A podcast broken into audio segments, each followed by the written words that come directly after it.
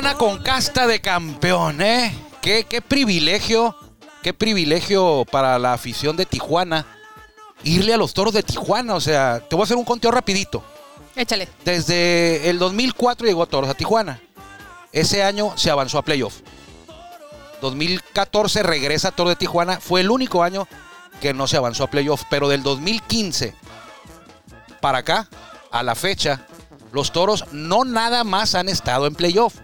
O sea, no nomás llegan y se despiden. Del 2015 para acá, en todos los años, recuerda que en 2018 hubo dos temporadas. Sí, dos, dos, ajá. Pero 2015, 16, 17, 18, 19 y 21, los toros han estado, repito, no solamente en playoff, han llegado a la serie de campeonato. O sea, no, no son comparsa de playoff. Llegan a playoff y se van lejos. Rapidito, mira, 2015 llegaron a la serie de campeonato que perdieron con Monclova. Au. 2016 llegaron hasta la serie del Rey, que perdieron con Pericos. Sí. 2017 llegaron a la Serie del Rey que le ganaron a Pericos. 2018 hubo dos temporadas. En la primera llegaron a la Serie de Campeonato.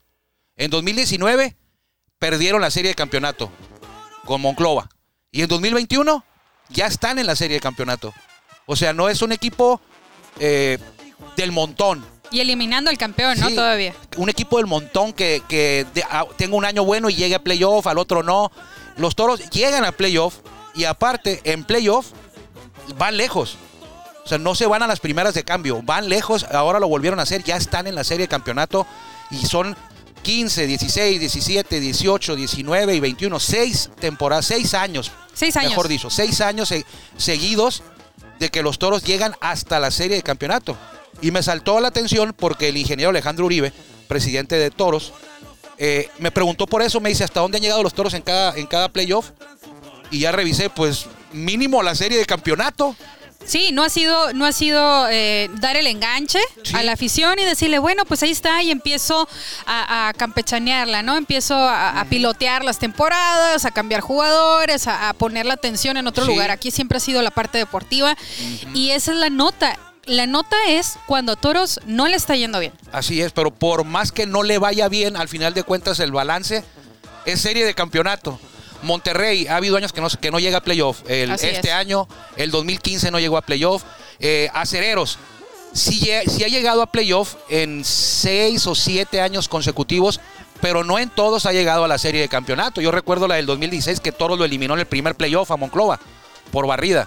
Entonces sí hay que destacar esto que en playoff no nada más se llega en el caso de Toros y por eso al principio decía qué orgullo ah, para la afición tener un equipo como Toro de Tijuana que cada año con año, año con año está de perdida en la serie de campeonato y ahí hubo dos series del Reino 2016 y 2017. Bienvenida Denise, arrancando semana con, con Denise, por eso me gustan Ah, los lunes. Sí, sí.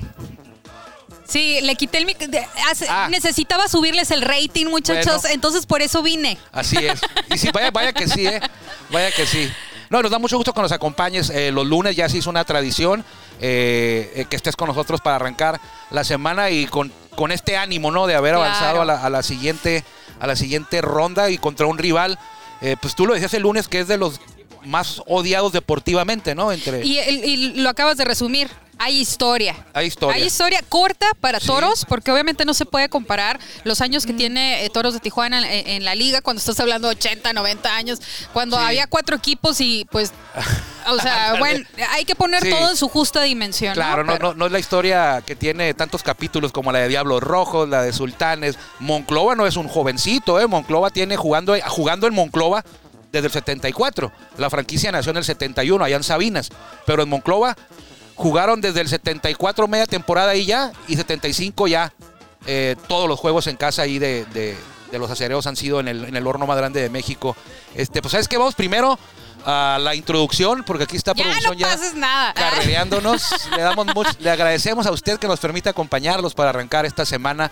Denis Barajas y Armando Esquivel en Círculo de Espera Radio. Estamos transmitiendo como todos los días, de lunes a viernes, a través de la legendaria frecuencia 1550 AM. Una voz más de Grupo Cadena. Si usted lo prefiere, también nos puede encontrar en nuestro podcast, un podcast eh, diferente porque es un programa de radio, pero si usted no lo escucha a las cuatro y media aquí en vivo, lo puede hacer en nuestro podcast en Spotify, Spotify, Círculo de Espera Radio. Ahora sí, abran paso, como dice el bambino Sedano, quítense todos, que ahí viene mi buen amigo Jorge Niebla, el Caifán, la mejor voz de un estadio de béisbol en México para abrir las puertas de este espacio. Bienvenidos.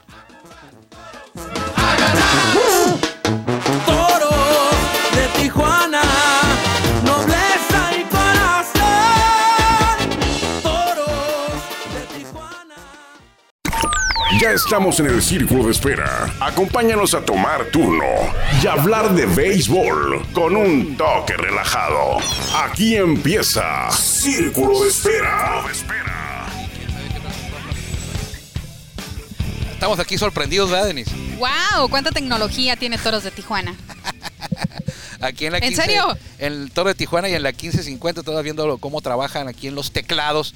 El buen Guillermo Zulbarán, que se encarga de, de que usted reciba de mejor forma este, esta charla eh, de los lunes con Denis Barajas. ¿Dónde viste el juego ayer, Denis? ¿Cómo, ¿Qué te pareció? ¿Sentiste en algún momento que la serie se iba a alargar? ¿O ya imaginabas que iban a regresar los toros? Mira, para serte honesta, dándole, dándole la No lo viste. proporción, sí lo vi, pero ah, caray, qué sufrimiento. Eh, sabía que no iban a barrer, porque dices, bueno, el rival ha sido duro. En el caso de Acereros, eh, tuvo buen récord. Sí. eh, tuvo buena marcha, han hecho las cosas bien. Toros fue mejores, no hay que echarle la culpa a nadie, Sí. simplemente tienes que reconocer que en esta ocasión no hay factores externos. Así Alguien es. tiene que ser mejor. En esta ocasión fue Toros, en otras ocasiones no lo ha sido. Sí. Ahí ves- ¿Podríamos decir que imperó la lógica en este playoff?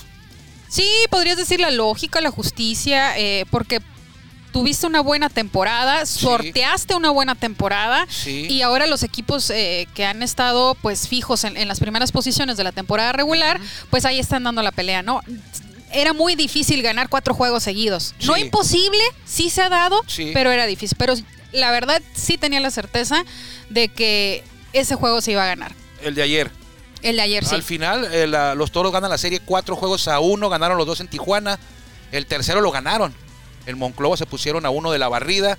El sábado gana Monclova, gana Cereros, 5-3 creo. Y ayer los toros completaron el triunfo en esta serie, llamada serie de zona, que ya lo habíamos dicho, comentado con usted. No es más que una semifinal. Eh, Aquí Toros entonces se convierte en el primer invitado a la serie de campeonato. Eh, está esperando rival. Saldrá de la otra llave que es Mariachis contra Rieleros. Rieleros que nos dio una gran pelea a nosotros. Sí. Nos tuvo. Nos tuvo al borde de la eliminación en algún momento en dos noches. Nos tuvo ahí agarrados del cuello, ¿no? Cuando estaban dominando la serie. Y ahora Toros tendrá que esperar. ¿Qué va a ocurrir, amigos? Pues si Toro, si Mariachis gana, hoy, mañana juegan, por cierto. Si Mariachis gana su serie, Toros va a arrancar la serie de campeonato de visitante. ¿Por qué? Porque Mariachis tuvo mejor marca que Toros. La serie arrancaría el viernes y el sábado en Zapopan, la área conurbada de Guadalajara. Si gana Rieleros, cambia, porque entonces Toros abriría de local el mismo día, viernes y sábado, en el estadio del Cerro Colorado, la casa de los Toros. Entonces, todavía hay que esperar al rival. Parece muy difícil que gane Rieleros, sí parece muy difícil, pero pues esto es béisbol. Ya se acercó, ganaron dos seguidos, todo puede pasar. Está- y sí, están dando, están dando muestras que tienen con qué, ¿no? A pesar de que Sí. ellos fueron de los que entraron gracias a las matemáticas, a, a este sistema que Ajá. entraron con récord perdedor.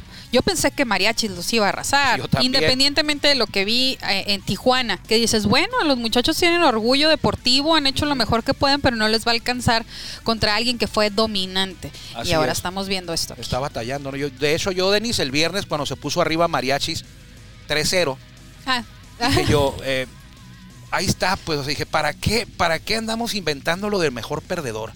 Para luego ver a un equipo que pase a la siguiente ronda como mejor perdedor y ande batallando así, pues tres, tres, no, no pueda. Y sacabas cuentas, sacabas tu cuentas y decías, no puede ser que un equipo como Rieleros lleve seis perdidos seguidos. y esté todavía compitiendo por el campeonato. Seis perdidos seguidos en playoff. Recuerda que Toros les metió los últimos tres. Y fueron contra Mariachis y Mariachi les metió los primeros tres. Y decías, no, no, ¿en qué cabeza cabe que un equipo que tenga seis perdidos seguidos en playoff todavía se mantenga con la posibilidad de quedar campeón? Pero bueno, ya ganaron dos, se levantaron un poquito, quieren hacerla como la hizo Laguna, que se la llevó hasta el séptimo juego a Mariachis. Pero algo que sí me queda claro, eh, yo lo platicaba con el Cochito Cruz en la mañana, eh, no lo platicaba, le, le comenté este, de que sí, se, que sí se ve que le puedes batear a mariachis. Sí, eso es, eso. Yo rescato de todo esto el ah, caray, Pues Sí. entonces no son tan, tan invencibles. O sea, también a esos pitchers se les da. Se les da, les está dando rieleros y les está, les está- les dio Laguna y les está dando rieleros. Y todo es, también, también hay quien comenta, oye, pues Mariachis en playoff le tocó Laguna y ahora rieleros, el sexto y el quinto en playoff. Pues sí, también hay que tener en cuenta que este sistema les da ese privilegio de enfrentar a equipos más débiles. Y se los dio a todos. A to- no bueno, se acomodó puede- a modo. A, Acereros puede decirte, a, a le tocó Rieleros y Laguna, a mí me tocó Zaraperos y Toros, que es muy diferente, ¿no? Pero mira, ahí, está eh, en, en número lo que hizo eh, Laguna.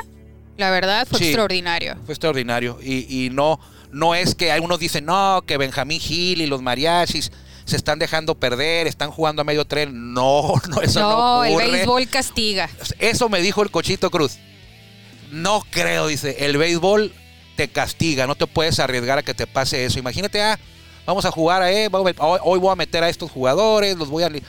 Y que a la hora de la hora, cuando ya estés 4, 3-2 o, o, 3, o 3-3 la serie, se te voltee el, el sartén por el mango. No, pero eso lo dice la gente que luego Sí. anda pensando en conspiraciones de que Sí, para, sí, para sí. vender más boletos, para vender eh, ma- que los locatarios, que tranquilos. No pasa eso. La ni en verdad. grandes ligas, ni aquí. O por el bono de que no, no, no, no, no. Aquí ja- salen a ganar. Si es por barrida, es por barrida. ¿Tú crees que la directiva de Toros no estaba deseando que a lo mejor hubiera un jueguito aquí el martes para, para meter taquilla y vender? Sí, sí. claro, pues es, un- es, un- es- es dinero que entra y bastante por cada juego. Pero no te vas a arriesgar a que, ay, pues véngase para acá, acá lo ganamos. Y que no lo ganes aquí. A ver, un voladito. Eh, No, ¿Lo ganamos no, no. contigo? Pues no. Y ayer la, la- la- felicitar a Monclova eh, por el Sí. 2019, el campeonato. eh, se lo merecían, ese resultado de trabajar bien, esto no es, esto no es casualidad. Lo, lo- tenían años ya trabajando en una manera adecuada por la dirección correcta y ahí estuvo el campeonato. Así pasó con Toros. 2014 no playoff. 2015 llegas a la serie del campeonato, la pierdes. 2016 pierde Toros la serie del Rey. 2017 gana la Serie del Rey, ahí está el resultado de trabajar de la manera adecuada en todas las áreas, no nada más en lo deportivo, y Monclova sí lo hizo. Y esta va a ser una batalla que perdió Monclova y que ganó Toros, pero hay muchas más por venir. Estos Sí. dos van a ser eh, rivales grandes por muchos años si se mantienen las dos directivas trabajando de la manera que lo hacen. ¿eh? Y qué bueno por el bienestar de, de la liga, De la por el bienestar de la afición. Perfecto. Porque luego no falta el que diga, bueno, eh, torneo molero, eh, liga ratona. eh, Sí. Esos comentarios despectivos, pues sí, están los dominantes, los que tienen recursos, los que eh, mueven ahí eh, las fichas y se acomodan los calendarios a modo. Y bueno, Bueno. ya están viendo que las cosas están cambiando y que cada directiva está cayendo en las manos adecuadas Ahí va. eh, que está trabajando y qué bueno, te digo, a mí Sí. a yo no le podría decir nada, es que acereros y no, simplemente Toros fue mejor. Fue mejor. En esta ocasión, en esta edición, fue mejor. Fue mejor y me- lo- algo que me gusta de toros es que no dejan de pelear. No, lo demostraron contra Rieleros, lo demostraron contra Cereros. Es un equipo que no deja de pelear, no se intimida, no se achica, juega hasta el último out. Eh, creo que Monclova, el equipo del 19, no por los resultados ahorita toro pasado, ¿no? Pero eh, yo desde que estaba la temporada 2021 en progreso, eh, sentí que el equipo del 19 era más fuerte que el del 21 de Acereros. Y ahora que quedaron eliminados, pues a lo mejor ahí está una muestra de que el, el comentario era correcto. No estaba Bruce, eh, Bruce, Bruce- ¿cómo se llama este? Maxwell, Bruce Maxwell, el catcher. No estaba para el 2021. No estaba Peguero, que se fracturó. No estaba eh, Young Jr. La rotación del 19 era Gino Encina, Adam Quintana, Wilmer Ríos y Connor Harber. Uy, Resultó que fue Harber. superior a la de Bartolo Colón. Y lo comentábamos en Béisbol Sin Fronteras. ¿Qué tanto les ayudó Bartolo Colón? Mucho en el tema de mercadotecnia, de bombos y platillos, de una contratación bomba. Pero ¿qué tanto les ayudó a la hora que lo ocuparon? A la hora cero. Muy poco, muy poco rindió. El mejorcito ahí, Francisco Ríos. Entonces sí creo yo que el equipo de Monclova era superior el del 19 del 2021.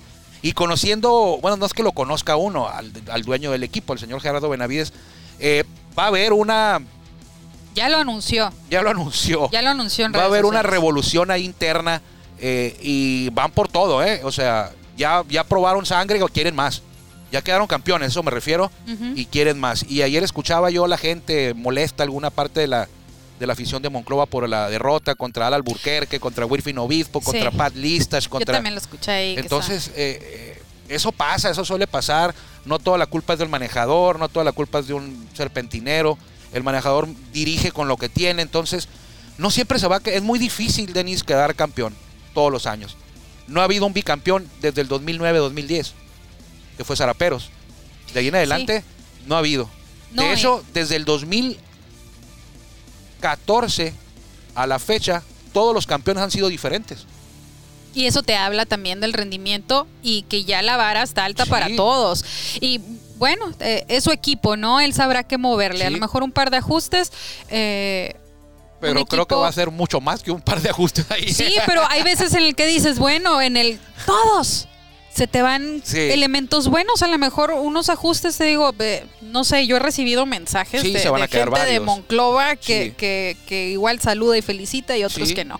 Pero para mí lo interesante es, por ejemplo, eh, el funcionamiento de los jugadores en temporada regular y en playoffs.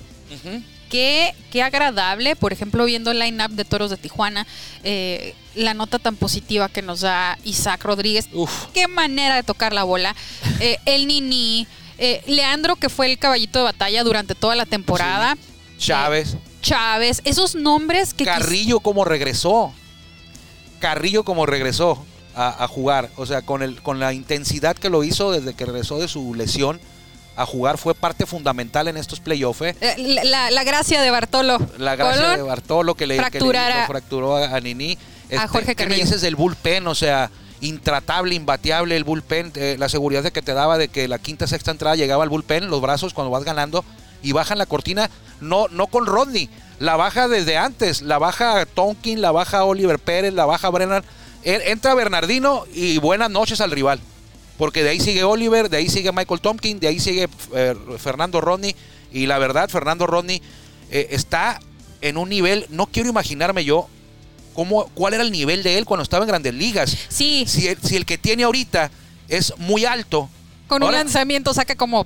Imagínate. tres outs. imagínate, ahorita te tira 98 millas, 99, cuando hay, hay veces que anda 96, 95, 94, 94, pero, cuan- controlado. Pero a veces sale, eh, ciertos días sale y la, la sube a 99 y deja tú la de 99. Tiene un cambio, un cambio. Y hay alguien que sabe de picheo, se llama Vicente Huevo Romo. Y dice Vicente Huevo Romo, me dijo hace rato, yo tenía un cambio muy bueno. Los, los bateadores y los pitchers y los catchers me decían que mi cambio era fantástico. Mi cambio, mi, mi picheo, el que le llaman el cambio. Pero el de Rodney, me dice, es otra cosa. El cambio, deja tú la recta. No, el cambio les cambio. rectifica la columna, el cerebro, eh, Y le aparte- alinea los chakras, Aparte todo. tiene un slider criminal también. Y estaba el cochito ahí y le dice, huevo, se llevan bien el cochito y el huevo. Eh, huevo, este, estoy ahorita este, rehabilitándome poquito, este, que ocupo a alguien que me tire unos cambios. Ahí en la lomita, te subes. Y le digo yo al cochito, "Eh, espérate que llegue Ronnie al rato. Y volteé el cochito y me dice, oye, paisano, me dice, no, no quiero, no quiero este, este, des- desilusionarme o me va a retirar si Se le- va a deprimir. me voy a deprimir si me subes a tirarme los cambios de, de Fernando Rodney. Entonces fue un equipo que al final había la duda, ¿no? ¿Cómo va a jugar este equipo si le vas a cambiar el manager dos semanas antes de playoff? Porque eso ocurrió. Sí. O sea, no Y- fue una temporada fácil, tranquila, de, de No. miel sobre hojuelas. Dos semanas antes se fue Omar Vizquel y llegó Omar Rojas y, y a, mí me, a mí me brincaba. ¿Cómo va, ¿Cómo va a tomar ritmo Omar? ¿Cómo va a hacer que jueguen a su forma en dos semanas y ahí vienen los playoffs? Y parece ser que el movimiento fue a tiempo y fue para bien. Porque estamos viendo unos toros Muy diferentes, ¿eh? Muy diferentes. Sobre todo, destaco otra vez lo que te comentaba, que no bajan la guardia en, en ningún lugar ni con ningún marcador. No dejan de pelear los toros. No hay un juego que digas, ah, los toros se dejaron. hoy- hoy No, no, no, O, o simplemente esa estrategia, ¿no? De haz lo que tengas que hacer para ponerte en base o para producir. Toca la bola, eh, Déjate- batea al lado contrario, toma un turno inteligente. Si ves que viene Sí. bolero, no le tires a la primera. O sea, cosas que, que la gente le- luego termina diciendo que es béisbol pe- pequeño eh, o, o cosas así. Pero haz lo que tengas que hacer para producir, para Así es. avanzar, para ponerte en base. Sí, y no nada más es pararte a batear y, y, eh, y dejar que te, como dicen, se está dejando pichar. No es así. Hay que saber cuándo te tienes que dejar pichar. Hay veces que sí tienes que hacer contactos rápidos.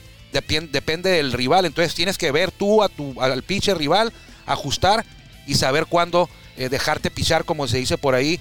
O de mejor manera, eh, tener turnos educados, ¿no? Los toros han sido muy educados, toman mucho picheos, conteos largos. A los pitchers rivales los, vamos a decir, los enfadas.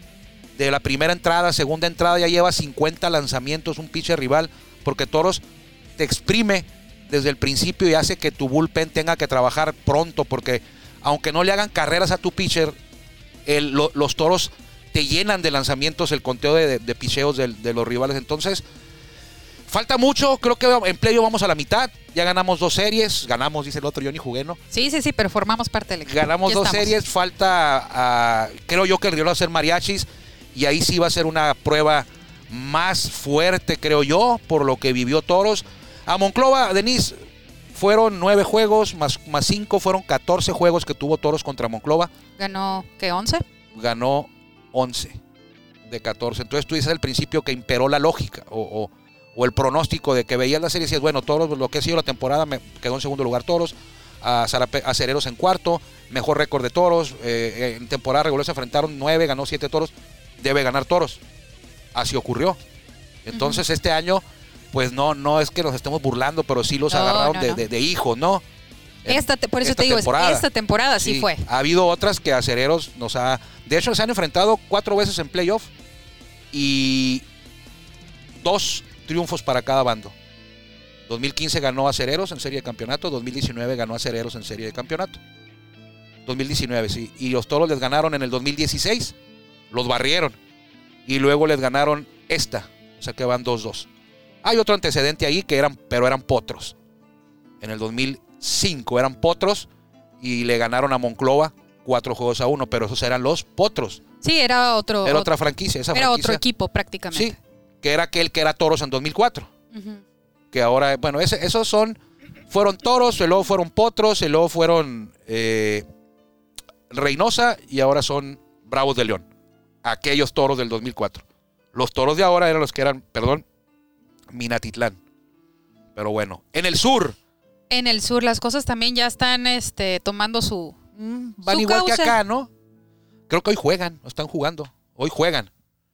Juega Rojos, no, Rojos no. Juega Diablos Rojos del México contra el Águila de Veracruz. ¿Por qué juegan hoy? Porque el viernes no se pudo llevar a cabo el duelo por el huracán Grace, que Juegan- entró por esa zona. A las seis. Entonces, ¿horario de nosotros? Eh, No, creo que es horario de allá, ¿no? Horario de aquí a las 6, en una hora poquito más.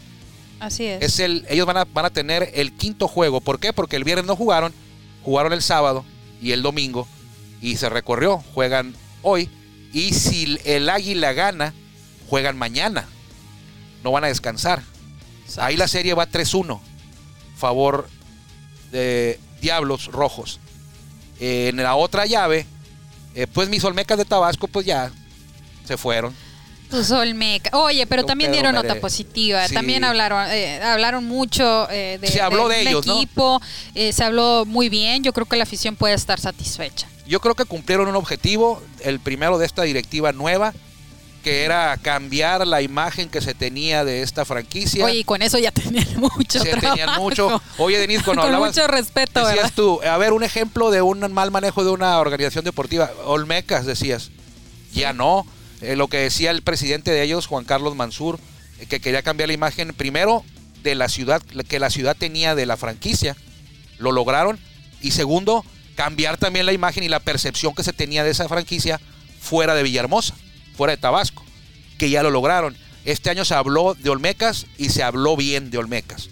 O sea, no se habló mal, que era lo que siempre se hablaba. Sí, ya andabas por Sí. hechos a victoria, ¿no? Ya hasta la contabas en el calendario. sí. Decías, "Ah, luego les toca ¿Cuántos serie contra Olmecas. ganar? contra Olmecas. Ahí bueno. vamos a subir tantas posiciones en el standing. Pero no, qué, No. qué- qué buena noticia. Sí, yo me acuerdo en el 2017, cuando Toros es campeón, jugó seis veces con Olmecas y les ganó los seis. Y les lanzó un sin hit. Manny Barreda. Y contra Piratas jugamos seis veces y ganaron seis. De hecho, esos 12 juegos son parte de la racha de toros de 16 victorias, que es la marca del club. 12 son con 6 contra Olmecas y 6 contra Piratas. Bueno, pues son victorias. Pero cuenta, es decir, ah, el Oye, ahora si mencionas esa misma estadística, hasta tiene otro peso, ¿no? O quizá otra percepción. Sí. Y dices, no, le ganaron a Olmecas. Olmecas. Ah, bueno. El mejor piso de la liga. Ahí está.